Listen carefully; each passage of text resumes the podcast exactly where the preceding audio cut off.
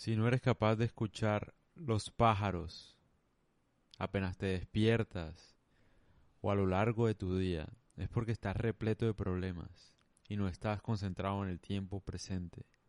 De eso me di cuenta hasta hace poco. O sea, como que uno empieza a ignorar totalmente la belleza de la naturaleza, el presente incluso. Todo. Si uno no escucha el presente, no puede saber qué decisión tomar o si uno está tomando buenas decisiones o no. Uno debe estar siempre en sintonía con el presente.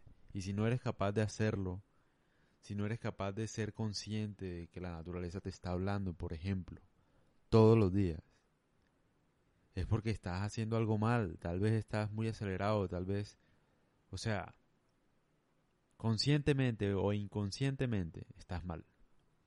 Y tal vez no te has dado cuenta, puede ser, ¿no?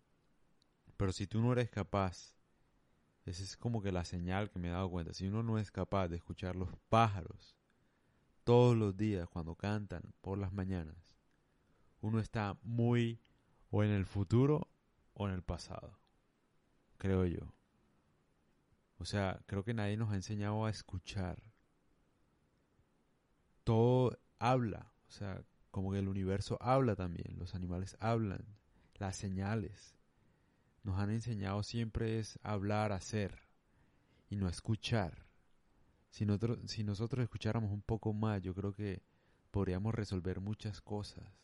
Muchos de nuestros problemas están en escuchar, en identificar las señales, en seguir nuestra intuición. Pero no lo podemos, no podemos seguir nuestra intuición si todo, todo el tiempo la llenamos de ruido a nuestro alrededor. Si no nos concentramos, pues, en estar en el presente, que eso es lo más importante. Si uno está en el presente, uno está bien, porque no extraña nada y está dispuesto a recibir lo que sea que la vida esté dispuesto a darle.